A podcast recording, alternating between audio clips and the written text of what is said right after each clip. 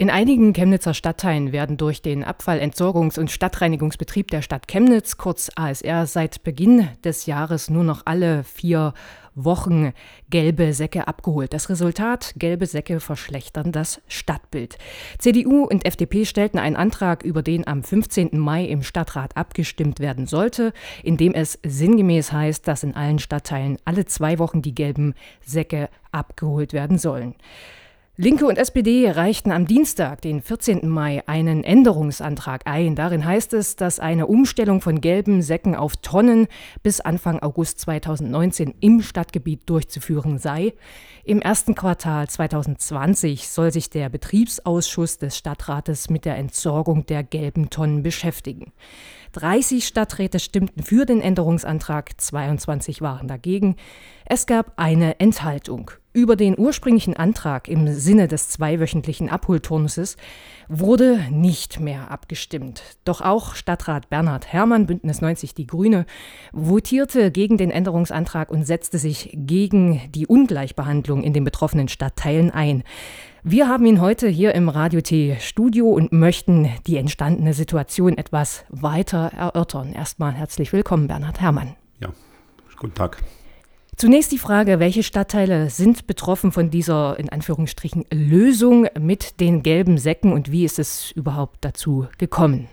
Ja, die gelben Säcke sollen ersetzt werden durch gelbe Tonnen, auch in den Stadtteilen am Stadtrand, also angefangen von Grün am Mittelbach bis Klaffenbach, Klein-Olbersdorf, also alles, was am Stadtrandbereich liegt, etwas weniger dicht besiedelt ist und dort soll umgestellt werden auf gelbe Tonnen. Und in dem Zuge, jetzt aber schon begonnen, hat man den Entsorgungsrhythmus von anfänglich oder von bisher 14-tägig auf vierwöchentlich verringern wollen. Diese, ich sag mal, Beutelsituation, die ist natürlich nicht hinnehmbar. Es ist zum einen ein optisches Problem, aber ich denke da zum Beispiel auch an Tierfraß, Füchse, Krähen und Elemente, die darauf einwirken. Ähm, wie haben Sie damit zu tun, mit dieser Situation? Wie ist da das Feedback der Bürgerinnen und Bürger? Ja, zunächst ist ja immer so, dass ja schon seit vielen Jahren die gelben Säcke in diesen Stadtteilen ähm, eingesetzt sind, im Unterschied zu gelben Tonnen.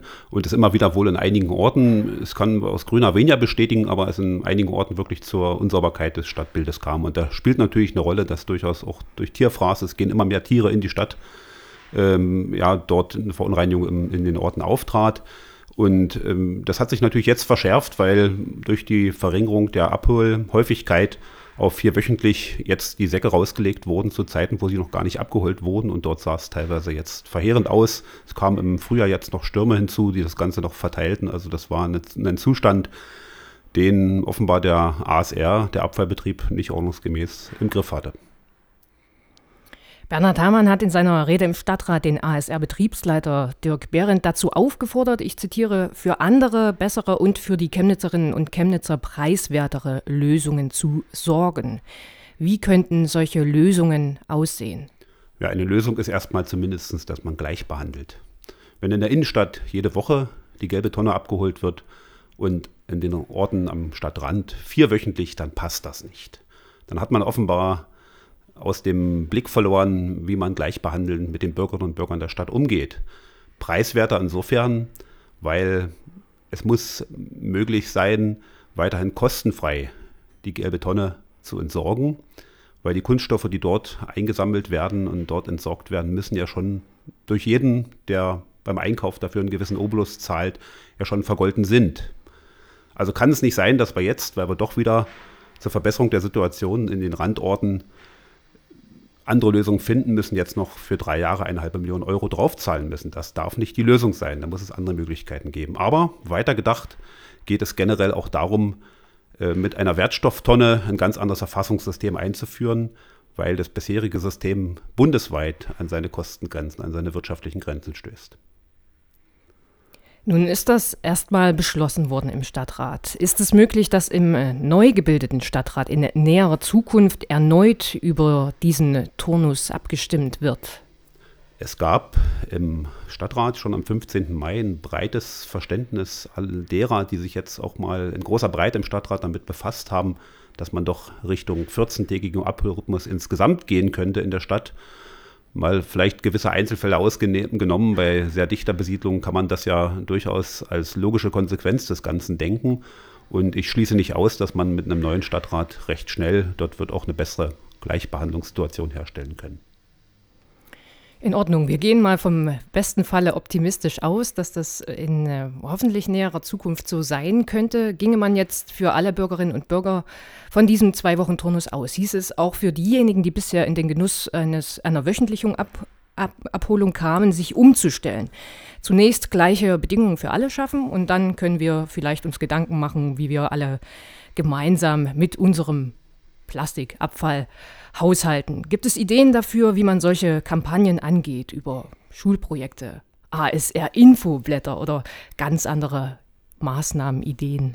Ja, zunächst muss es unbedingt das Ziel sein, ja Ressourcen zu schonen, weniger Kunststoffabfälle zu produzieren, weil das, was äh, die Ursache dessen ist, dass es jetzt hier Kostenprobleme beim sogenannten dualen System, der bundesweit, das bundesweit zuständig ist für den grünen Punkt, für die gelben Tonnen, dass dort ähm, nicht mehr die einfache Möglichkeit, die seit vielen Jahren verwendet wurde, das Zeug nach China zu verschiffen, das funktioniert nicht mehr. Das ist seit letzten Jahren nicht mehr möglich und so entstehen Kostenprobleme und wir wissen doch alle, was mit diesen Kunststoffen passierte. Die landeten letztendlich in den Weltmeeren und es muss in erster Linie darum gehen, zu vermeiden. Das kann ich aber von Menschen nur verlangen, wenn ich sie zugleich auch gerecht behandle, wenn ich sie gleich behandle und wenn ich dann Kampagnen fahre und informiere an Schulen in verschiedenen Einrichtungen vor Ort über die Vermieter, die wir haben. Unsere Genossenschaften sind dort sicherlich in der Lage, auch bereit mitzuwirken, ähm, die Mieterinnen und Mieter zu informieren, wie man auch Kunststoffabfälle vermeiden kann. Es kommt hinzu, dass es beim ASR die Möglichkeit gibt, verschiedene Tonnengrößen zu bestellen, verschiedene Anzahlen von Tonnen auch bereitzustellen, sodass niemand überfordert sein wird, wenn es einen 14-tägigen Rhythmus geht. Einzelfälle, die kann man immer klären. Zum Beispiel mit Sonderabholungen. Zum Beispiel mit Sonderabholungen oder auch damit, wenn doch mal ein Sack zu viel oder zwei Säcke zu viel anfallen, dass man die auch zum Wertstoffhöfen fahren kann.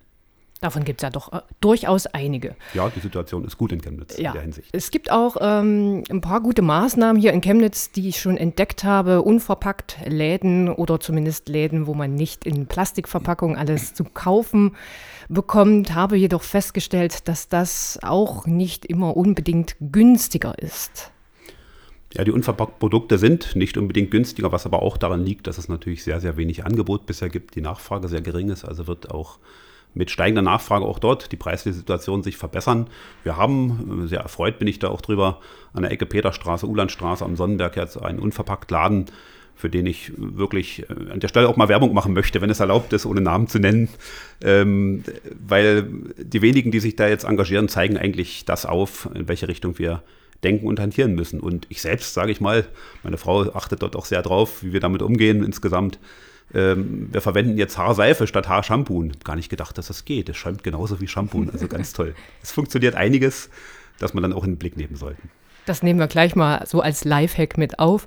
Und an dieser Stelle auch nochmal der Hinweis auf unsere nächste Umweltsendung am ersten Freitag im Juni, die Umweltkiste.